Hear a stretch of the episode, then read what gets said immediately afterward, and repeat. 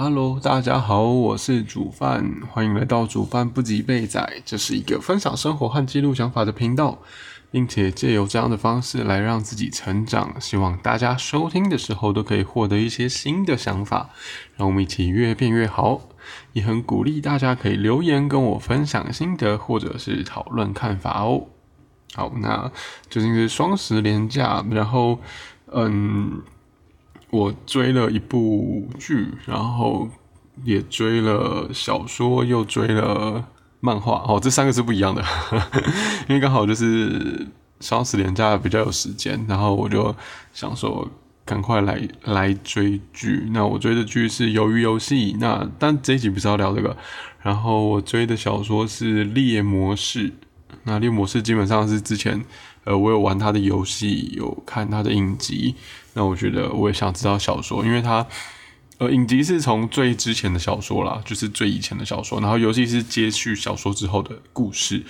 那我其实对这整整个故事都还蛮有兴趣的，因为猎魔士算是一个蛮庞大世界观的一部小说。那基本上是中古奇幻冒险类的啦，就是可能有各种种族啊。然后有各种魔法的这种设定，那我我我自己是蛮喜欢这种设背景设定的。好，那漫画呢是一部叫《魂环》，魂是灵魂的魂，环是那个环状的环，就是耳环的环，对，耳环的环，对。好，那我其实想要聊这一部《魂环》，对，那我会看这部漫画的原因是因为呃。最近有开始接触一些灵性的东西，比较比较频繁的接收灵性的资讯。那这是从一个作家，或是讲师，或是呃关系导师，好，总之就是是 Dana 文飞。对，那这个创作者呢，就是我有加入他的那个 Discord 的平台，那里面他们刚好在跟就是。Dana 在跟大家聊天的时候，刚好有推荐这一部《魂环》。那主要是因为我我加入了这个 Discord 的平台，然后它算是有呃算是有点像赖群主的感觉，但是比赖群主更先进啊！就是 它是呃可以语音，可以文字，然后呃可以建很多频道，呃呃不能说频道，就是。同一个群组、同一个频道之下，它可以分很多的，呃，例如说像 Dana 的这个群组里面就有分什么，呃，神秘学啊，或者是说什么肉体，肉体意思是说就包含健康那种，只是他打的名称我忘记是什么，总之就是它有分好几类，然后还有就是单纯闲聊的，还有就是什么异想世界嘛，就是动漫类的啦，那总之就是。它分了蛮多类型的，那就是可以大家按照主题可以去聊天这样。那里面的人基本上都是 Dana 的粉丝啊，就是有看过他的文章或看过他的书，或是看过他的影片，甚至上过他的课都有可能。那也因为他从之前呃去年还是前年嘛，或是更早以前，总之就是他几年前呢，就因为就是算是跟他前男友分手之后，那就开始去慢慢。厘清就是他跟前男友的状况，所以他中间有写了一本书，叫做呃有一种分有一种分手叫不遗憾。这本书蛮推荐给大家的，就是它里面的内容其实我觉得蛮详细的。那详细的原因是因为他是从呃一开始呃分手之后觉得很痛苦，或者说他到想要去厘清，就是他跟他。的前男友到底为什么会走到这样的关系？那他把他各种想法都写下来，然后还有写说，就是他听过别人的一些呃说法嘛，就是比如说像有的人失恋之后会很呃把责任全部怪到前任身上，对，那他当然有想过这样的方法，不过他想了，他他去呃思考了，就是哦，原来错都在。呃，前男友身上的时候，他并不觉得他这样想他会过得比较开心，而且不觉得这样想啊。总之就是，总之就是我再讲下去就把书的内容就是讲太多了。总之就是因为我们要介绍书了，好，所以总归这本书是蛮详尽的，就是说他从失恋嘛，然后到接受别人的想法，然后他自己也实际去体验那些想法，他的思考过程全部都写出来了，所以我觉得还蛮棒的。然后一直到最后，他到底怎么找到一个说法，自己可以接受他跟前男友分开，然后并且可以好好的呃生活，然后迈向下一段感情这样子。所以我觉得呃有一种分手叫不遗憾的这本书，我蛮推荐的。好，那总之呢，在这个群组，在 Dana 的这个呃算是聊天的群组里面呢，他就推，就是他就推荐了这个《魂环》这一部漫画。那因为我对于灵性这种东西完全没有概念，那因为他是聊天室嘛，所以我也在上面提出了一些问题。然后，呃，我有订阅一下 Dana 的那个部落格，对。啊，他的博尔格里面也有也有一个部分是在写这些灵性的。啊，总归呢，我看完了《魂环》这一部动漫，我觉得对我来说蛮有帮助的。那他在讲什么故事？他是在讲，呃，一个他是讲男生男男主角跟女主角一个相爱相杀的故事，但是他的背景是在一个轮回转世的背景的设定之下，所以对我来说。最主要的一个思维嘛，或者说接收新资讯的这个刺激，就是所谓的轮回转世。对，那之前我在玩这个呃剧本杀，就玩浪拉拉 p lap，好随便了，就是在玩剧本杀的时候，有很多轮回转世的设定，但是我那时候并没有对这样的设定太认同，就是呃也没有到呃。反反感，但是它是一种哦，我知道就这样。然后呢，就是我并不觉得这个轮回转世就是有轮回、有上辈子、下辈子的这个设定，我并不知道这个设定到底有什么帮助。这样子，就是因为很常会有人说，或者说什么爱情剧啊等等的，就会说什么我下辈子还要再就是相遇啊，巴拉巴拉巴拉等等的。那当然，我在就是我在演出某个角色的过程，我也会讲出这种话。但是你回到你说回到我身上，我就会其实我不太能理解这个意思到底是什么。那总归刚好看完了这部漫画，然后我就觉得哦，我好像可以理解，就是用轮回转世的这个观点，在应用在生活上面会有什么好处？对，好，那接下来呢，基本上就是报。暴雷的内容了。如果对于呃想要从漫画跟着主角一起去了解轮回转世的这个世界观的话，如果希望可以慢慢了解、去享受这部漫画的话，那基本上呃现在可以转台了。没有啦，就是可以按下暂停，先去看这部漫画。那这部漫画其实呃总共只有四十二还四十三话而已。其实。对于现在常见的漫画来讲，它的内容不多，但是很很简洁有力，就是完全不拖泥带水。那如果是小呃不漫漫画本的话，好像也才六本而已，所以基本上呃我我也是就是一下就追完了这样。好，那就直接开始爆雷的内容了。总归呢，呃，男主角是一个国中生吧，应该是国中生或高中生。然后他其实是算是第七世吧，就是他男主角跟女主角其实他们是在某一个某一个轮回的时候，就是某一世的时候，他们是一个好朋友，但是那一世。的男主角是一个嗯，算是研究研究灵性灵学这种东西，他研究的非常疯狂，疯狂到他已经跟一般人的价值观不一样了。就是一般人会觉得生命很重要，不会不会轻易的，就是去干扰别人生命的运作。但是男主角就是因为已经。太脑子里面太追求这个研究了，他追求于可以更深造这件事情，追求于让自己可以变得全知全能，就是灵性这种东西，就是会追求一个解脱，然后追求一个，呃，不是不是说每个人哦，是说如果越来越着迷的话，有可能会追求到让自己可能类似成为神的这种感觉。那它里面我如何去办到这件事情，就是它需要对于灵魂啊、生命啊，或是说对于天体运行什么之类的，要很有呃需要去思考这些问题。那里面会有一个概念，就是灵素，呃，也是灵魂的灵，然后素是元素的素，感觉就很像呃我们现在的那种呃。以生物学来讲，可能像是细胞的感觉。那如果是以呃什么化学的话，它可能是某种分子或者什么原子之类的。总之就是它只是一个很小的东西。那元素可以呃不魂素，魂素可以集结成就是一个灵魂啊，或者是说甚至它可以变成一个精灵等等的。那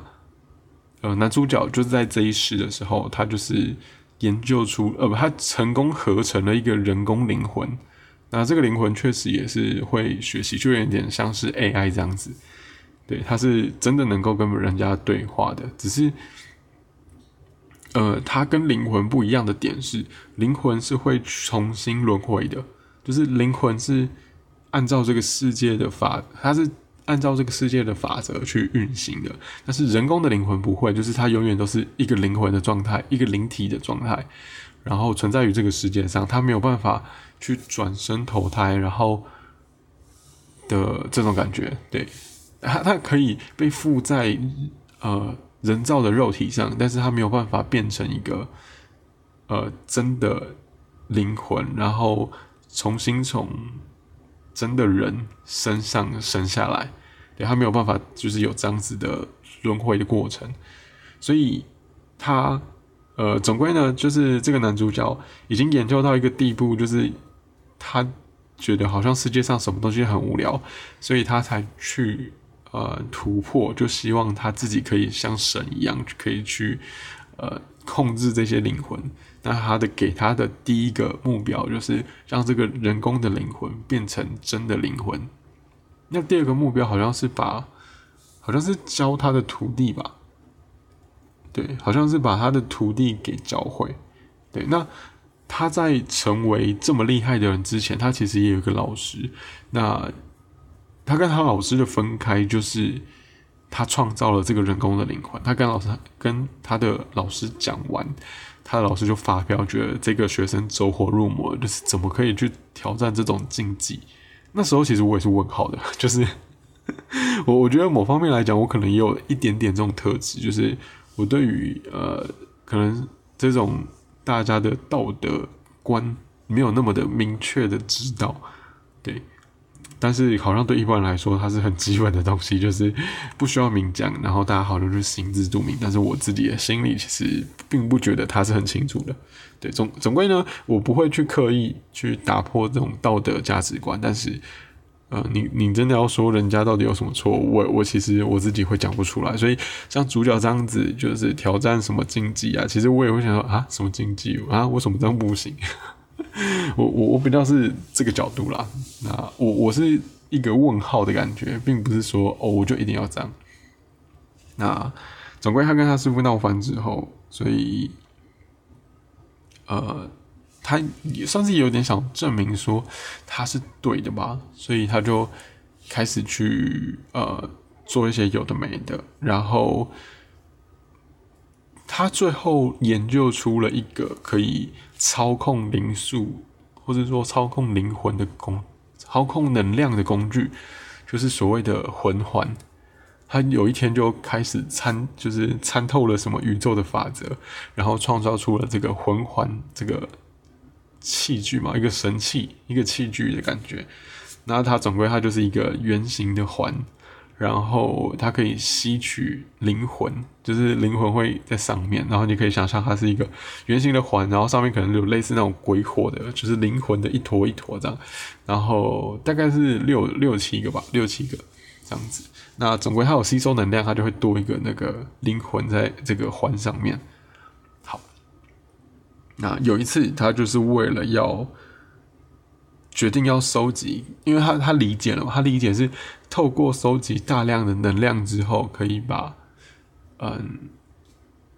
哎，不对不对不对，我错了，倒带倒带，故事的发展应该是说，呃，他离开了他师傅，然后做出了人工的灵魂之后，某一天，那他也收了他的徒弟。但某一天，他却发现了自己的师傅死掉了。他被通知自己的师傅死掉了，然后通知他去见师傅。他就想说，明明就被赶出门了，为什么还要过去？那结果他到了师傅面前，才发现师傅已经得了就是当时的绝症，就无法治疗。但是，而且，呃，当他见到师傅的时候，这件事情已经定案了，就是他再怎么聪明，也没有办法马上。让这件事情反转回来，那一直到有呃，所以他师傅就死掉了，那他就很自责，因为他对于自己的定义是他觉得他是天才，怎么可以让自己的师傅死掉？就是他也他也觉得他已经要接近神的存在了，怎么可能会发生了自己不想要的事情？所以他那时候是有点崩崩溃。对，那好，但是总归师傅已经确定他已经没有办法逆转了，所以师傅也只能走了。那后来是他的徒弟也得了这种病，可是他知道的时候会觉得，诶，还有他还有时间，所以他就致力于，呃，去把这种疾病，就是想办法要让把这个就是治好徒弟的疾病，所以他就创造出了魂环这个东西，对。那他好，那总归他创造出来之后，他。就为了要启动这个魂环，然后为了要把他的徒弟救回来，所以他需要截取大量的能量。那这些能量呢，就是在那一个世世界的背景之下，其实每一个城镇或每个地方都有一个类似能量炉的东西，那彼此是相接的，然后里面会吸收，就是丢进去面，呃，就是一些。花花草草，或者是说石头之类的丢进去，那这些东西其实会有少量的魂素，那这些魂素可以产生能量，总归设定是这样。好啊，他就要去截取这些能量炉里面的能量，然后他就一个一个，就是类似有点偷出来的感觉，他就用利用魂环把这些能量偷出来，就是全部能量都吸收在魂环上面。好，但是却发生一件事情，就是这些能量炉是相接的。然后，如果里面的能量运作被打破的时候，其他就是会造成其他能量炉有可能失控，然后会爆炸。那这个悲剧就发生了，就是好像能量炉的爆炸造成了大概两万人死亡。但是我不确定这个两万人在那个背景的人多不多，但听起来是很多。好，两万人死亡之后。这时候女主角，呃，女主角就有些反应了，就是反正男女主角之间认识，只是女主角不当初没有没有没有觉得男主角会变成这样子，可是因为男主角算是间接嘛，或直接造成了两万人的死亡，所以女主角也没有办法，就是她她就觉得怎么会变成这样，所以要她要想要阻止男主角，但是最后还是没有，就是但是最后男主角还是比较。想要去，嗯，就是治好他的徒弟，所以男主角还是成功了。但是他治好的方法很有趣，他治好的方法是让这个徒弟的灵魂跟肉体分开，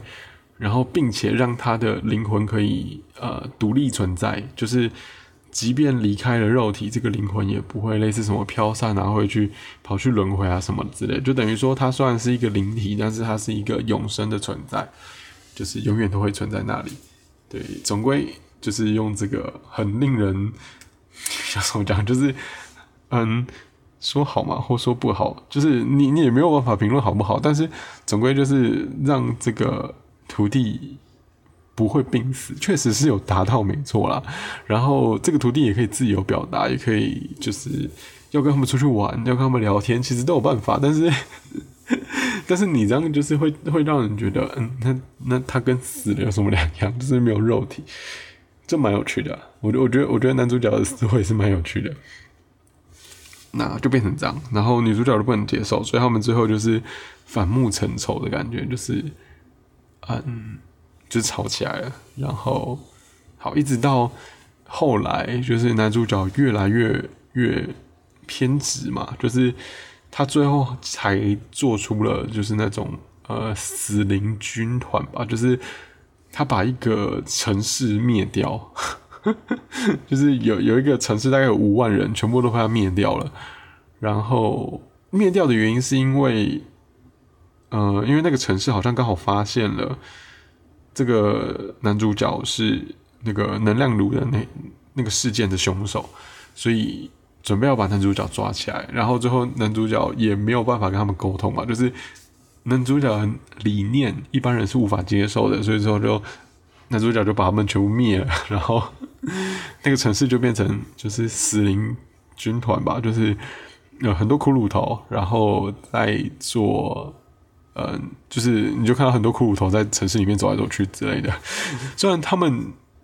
就是也是一个那种要生不生要死不死的那种奇怪的状态，那总归某一天女主角就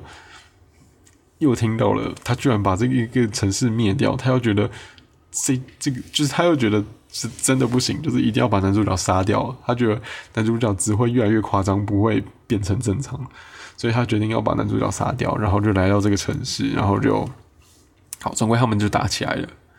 对，好，那他们的他们的这一世定下了后后面的一些爱恨情仇，这是其中一世。那这部漫画呢，后面还有六世。对，但是讲的顺序不是这样，我这个是超级大爆雷，因为这是最后一个最后一个揭晓的那一世这样子。好，那因为这一世的人格其实很强烈，所以其实他强烈到就是他的人格的，不对，他的灵魂灵魂的强烈的程度，足以影响后面每一个每一世，几乎呃几乎足以影响了。对每一世的这个状况，好，那总归对于女主角来说，呃，男主角把他对于世界美好的想象都毁掉了。就是他们本来一起生活很幸福，但是男主角却做了这件事情，所以却却却把就是他们的呃。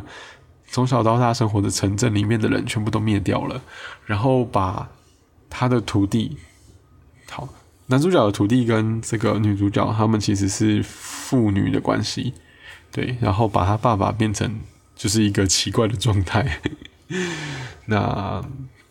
所以对于女主角的视角来说，她自己所爱的一切都被男主角带走了，而且她还无法理解男主角这么做的原因。那他们到下一世呢？下一世刚好反过来，就是下一世是男主角有一个男主角是呃鞋鞋店的鞋匠鞋匠的儿子。那他因为有上一世的影响，所以他其实可以看到类似精灵之类的。那总归因为他有一些些不同的能力，所以他就认识了他那一世的这个。老婆吗？或是女朋友啊？女朋友，他们有没有结婚？女朋友。那在那个世代里面的部落，那个部落里面，其实他们会有一个仪式，就是每年要抽出祭品。那祭品需要牺牲，然后才可以换得就是什么神的保佑啊，就是有类似这种有有这种文化。那好死不死呢，就是呃，男主角的女朋友就被抽到了。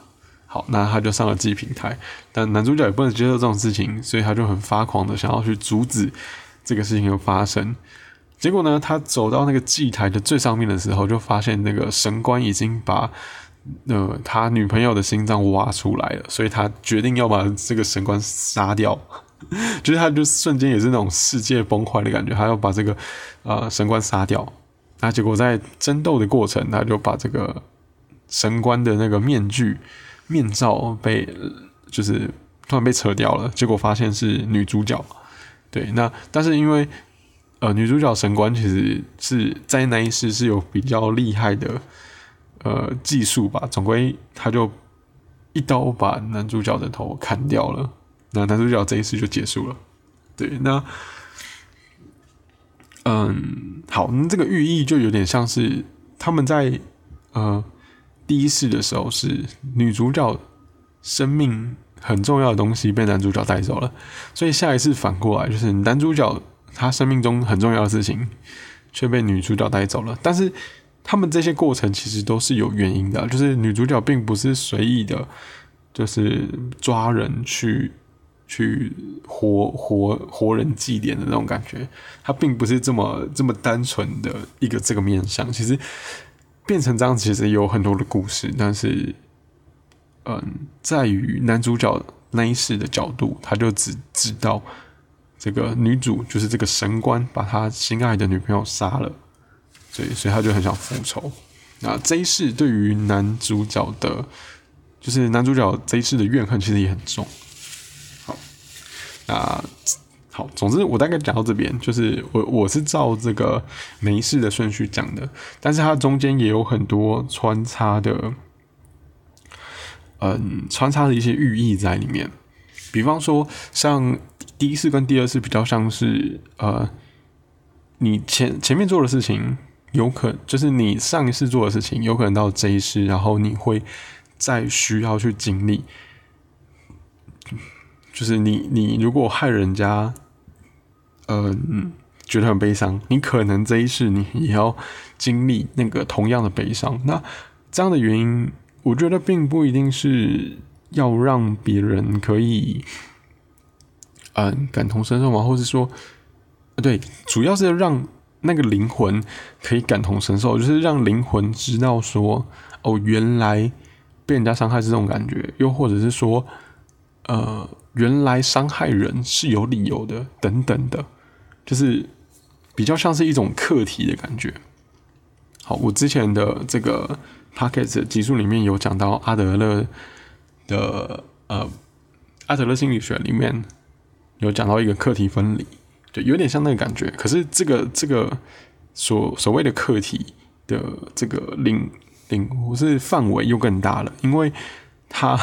已经大到是有轮回转世的概念了，那而且是灵魂的层次，而不是个人的层次。就是我之前在讲的比较像是个人发展，就是人格发展的这种感觉。但是如果加入了不止我，还有我的上一世或下一世的这种，我觉得就蛮特别的。但是用这样子的概念，好像可以理解到，就是嗯。虽然可以每一世每一世分开讲，可是如果不把它分开讲的话，那是不是就可以更容易原谅那些对我们不好的人？我会这样看啦，就是对我来说，这个呃轮回的概念蛮有趣的，就是我可以重新去审视这个好与坏的定义，对，就是或者说事情发生的原因，或者说呃接受事情的角度，我觉得会不一样。那当然就是这是第一世跟第二世之间可以领悟到事情。那其实他在后面几世都分别有聊到说，要珍惜友情啊，珍惜爱情啊，珍惜家人啊等等的，或者说要知道要放下执着，就是在每一个人生当中，其实都有一个蛮重要的主题，是你的灵魂必须学会的事情。对，那我我个人觉得这个角度真的蛮棒的。那还有另外一个好处就是说，其实我们不一定要在这个人生当中太过完美，因为其实灵魂原本的设定就是你每一次学的东西不一样，那全部套在一起之后，你才会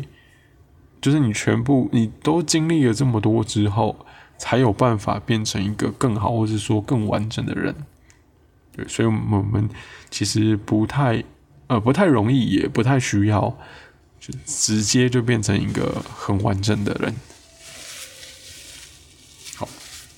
总归大概是这样子。那里面还有讲一些别的啦，就是他有讲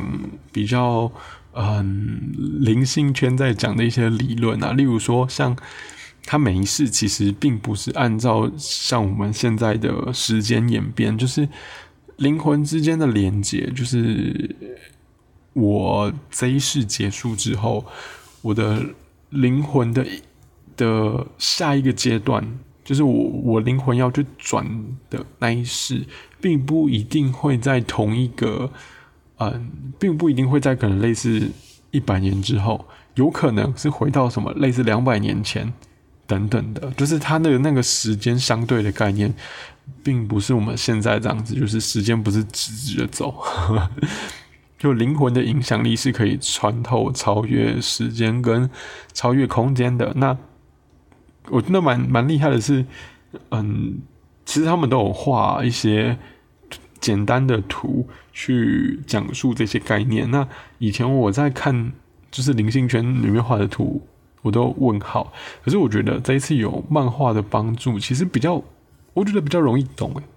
就觉得哦，原来可以用。这个角度去看事情，然后又或者是说，也会觉得原来可哦，原来图是可以这样子表达的，就是哦，原来这个张图是这样解释的，我就觉得蛮有趣的。但但是这种理论的部分其实是占漫画的占比很小一部分啦。那漫画最主要的是用呃主角的视角去重新体会到，就是他没事的过程。拿去领悟到没事，可能会需要教会我们的事情，但他不一定会很明确的讲。可是，啊，我觉得在看的时候，如果有用脑袋思考，其实会理解这些东西。对，会会跟着主角一起去理解没事需要学会的东西，这样子。那我我觉得蛮有趣的，蛮蛮是蛮就是编的蛮好的一部漫画的。那我我觉得这部漫画还有难的点，是因为它需要跨越不同的时间背景，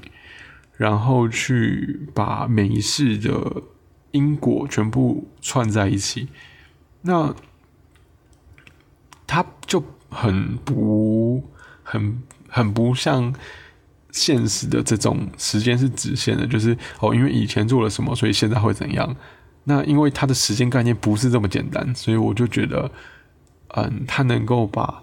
这些影响全部串接起来，其实蛮厉害的。对，大概是这样了。好了，那总归呢，这一集呢，跟稍微跟大家聊了，我最近追了这个《鱿鱼游戏》，然后追了《猎魔士》，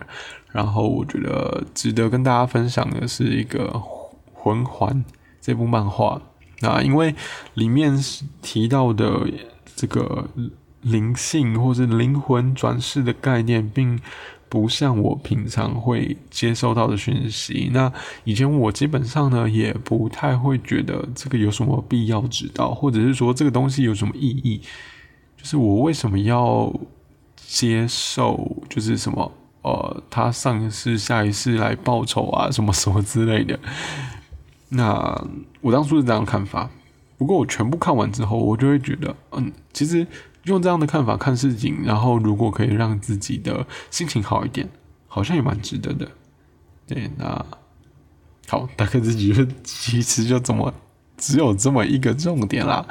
那如果大家对这一部魂环有兴趣的话，其实我觉得，嗯，其实可以看了，真的可以看。它不是什么必看，但是如果真的有一天的时间，或者说有两天的时间，我觉得一个周末基本上绝对可以把它追完，因为它漫画只有四十三话吧。对，那如果你换成一本一本的话，它只有六本，所以看的蛮快的。好啦，那这集就这样子啦。那如果愿意支持我的创作的话，请帮我一下订阅。如果使用 Apple Podcast 或是 First Story 收听的话，请给我五颗星评价。那对我的日常生活有兴趣的话，也在说明栏的部分有 Instagram 连接，也请帮我按下追踪。也希望大家在 Instagram 或者是 Podcast 平台都可以跟我分享心得或者是讨论看法。那如果推荐动漫的话，也也。非常欢迎给我推荐给我啦。不过大部分的时间我可能六日追，因为我会追的没日没夜的。好啊，如果留言的话，就是或问问题的话都可以。那期待我们下集再见喽，拜拜。